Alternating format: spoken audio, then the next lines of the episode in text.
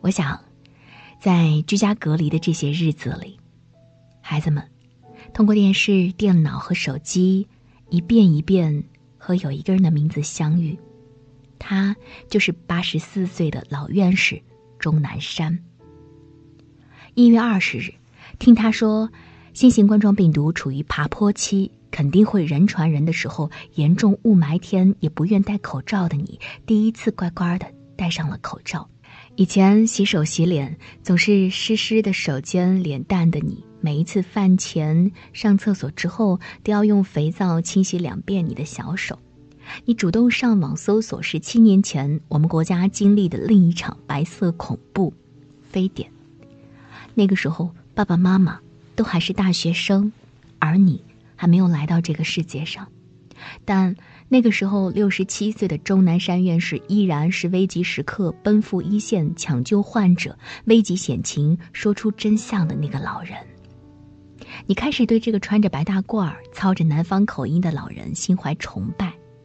在这样的崇敬驱使下，你第一次去了解了病毒这个弥漫着恐慌和灾祸的词汇。你查阅了很多资料，发现早在三十四亿年前，微生物统治地球的时代，细菌和病毒就遍布每一个角落，堪称地球当之无愧的王者。但六百三十万年前，人类的祖先和大猩猩才在进化当中分道扬镳，而大约一万年前，伴随着文字的出现，人类才从野蛮人变成了文明人。从疫情出发的追问，让十岁的你得出了这样的一个结论：不管是可怕的病毒，还是携带病毒的野生动物，都比人类有着更为漫长的历史和更加坚韧的生命。在这个地球上，人类从来不是唯一的王者，只是生命进化链上渺小的一环。所以，我们做任何事情都不能自私到为所欲为，完全以自我为中心。否则会得到生命链上其他物种的报复和惩罚。这是偶像和知识通过这一场疫情教给你的敬畏。我的孩子，很快你被自己一时新鲜又不太牢固的认知击败。宅在家里一个星期之后，你在写完了寒假作业、玩腻了手机游戏、看烦了电视动画、又翻遍了所有漫画书之后，开始想念你的小伙伴。开始想念运动场和零食店，甚至在听到开学延迟的消息之后，曾经渴望假期能够无限延长的你，流露出了失望的忧伤。你说：“什么时候我能回到学校见到老师和同学呀？”无法和同龄人发生连接的漫长无聊，让生性好动的孩子开始委屈抱怨。你抱怨疫情怎么还不过去？抱怨爸爸妈妈不带你出去玩，抱怨无法邀请小朋友到家里疯，抱怨连下楼溜一圈都小心翼翼不能尽兴。一月二十八号那天，我们再一次看了钟南山院士接受新华社的采访。采访当中，钟南山院士说，疫情七到十天之后会达到顶峰，但不会再大规模的爆发。新冠病毒来源于蝙蝠。但如何通过中间处组传染给人还没有定论。为了保护自己和别人，每个人都不要到处乱跑，因为没有特效药。看到这儿，你很快安静下来。而钟南山院士讲到，一个学生告诉他，封城之后的武汉，很多人打开家里的窗户，唱起国歌，遥遥相望，给彼此打气和加油的时候，他眼圈红红的，差点掉下了眼泪。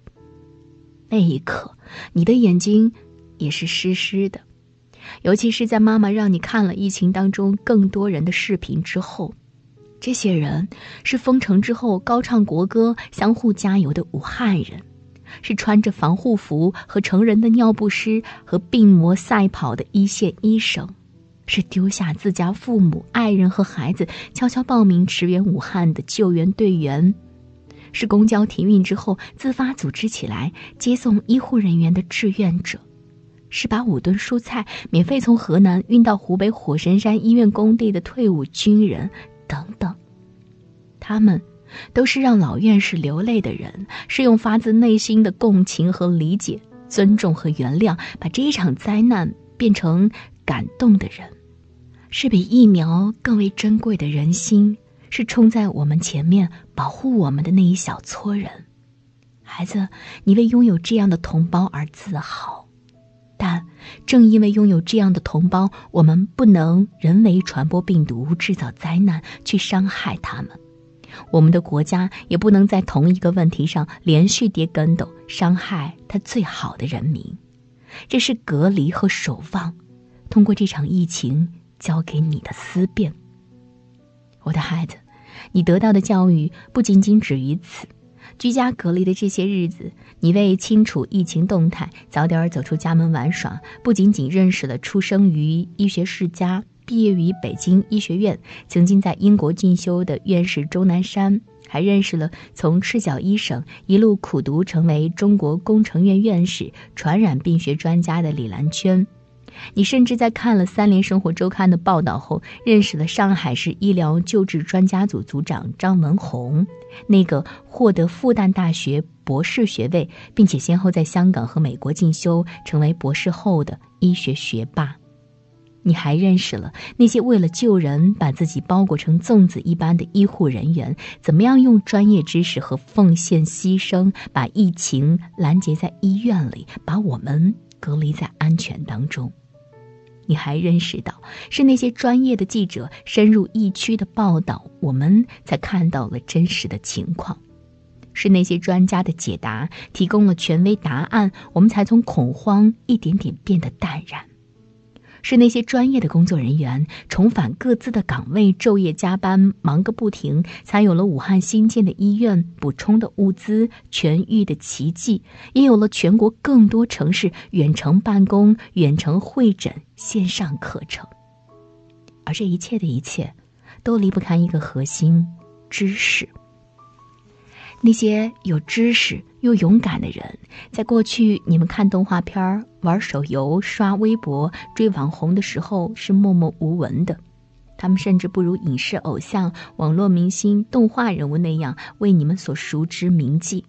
但是在国家危难的时候，在黑暗降临的时刻，在灾难突来的关口，他们就像是一束光，引领我们一步一步走出无望和恐惧、盲目和偏见。病患和地狱来到了开阔而有序的光明地。他们是亨利·基辛格口中把大部分中国人保护的很好的少数勇敢的中国人。他们也是玛格丽特·米特笔下可以改变世界的有思想、坚定信念的一小群人，更是我们每一个炎黄子孙都敬佩的那种人。他们不是天天上热搜和封面的明星，甚至也从未奢望成为灾难中悲壮的英雄，但是他们的学问、智慧、素养、修为、诚实、勇敢，却构筑起了人性当中最美好的部分，足以击退所有的魔鬼和凶险。这是对比和思考，通过这一场疫情传给你的力量，我的孩子。临睡前，你说疫情让人害怕和讨厌，但是从今天开始，你决心好好学习，成为一个有知识、有用处的人。你甚至夸下了海口，把原来想当游戏主播的志向改成了想当一名军医。但是妈妈希望，已经成为男子汉的你，有能力分辨下面两个真相：第一，职业没有贵贱之分，当游戏主播不可耻，当军医也不一定就是高贵。就像明星和网红并非丢人，想当好也需要知识和努力。科学家和院士也不全都是令人尊敬的。妈妈希望你能明白的是，娱乐八卦和科学技术是分属于不同领域。一个国家如果没有科学和知识，强大和繁荣撑腰垫底，娱乐和八卦、游戏和玩乐其实是非常脆弱的。因为没有人在狂风暴雨到来之前为我们撑伞庇护，就很难有天气放晴之后的风和景明。如果没有人在灾难战争发生的时候替我们负重前行，就很难再谈什么“但愿人长久”的岁月静好。而这也是疫情当头，以钟南山为代表的科学家和医护人员成为全民偶像，而所有电影档期和娱乐明星都要退居其后的原因。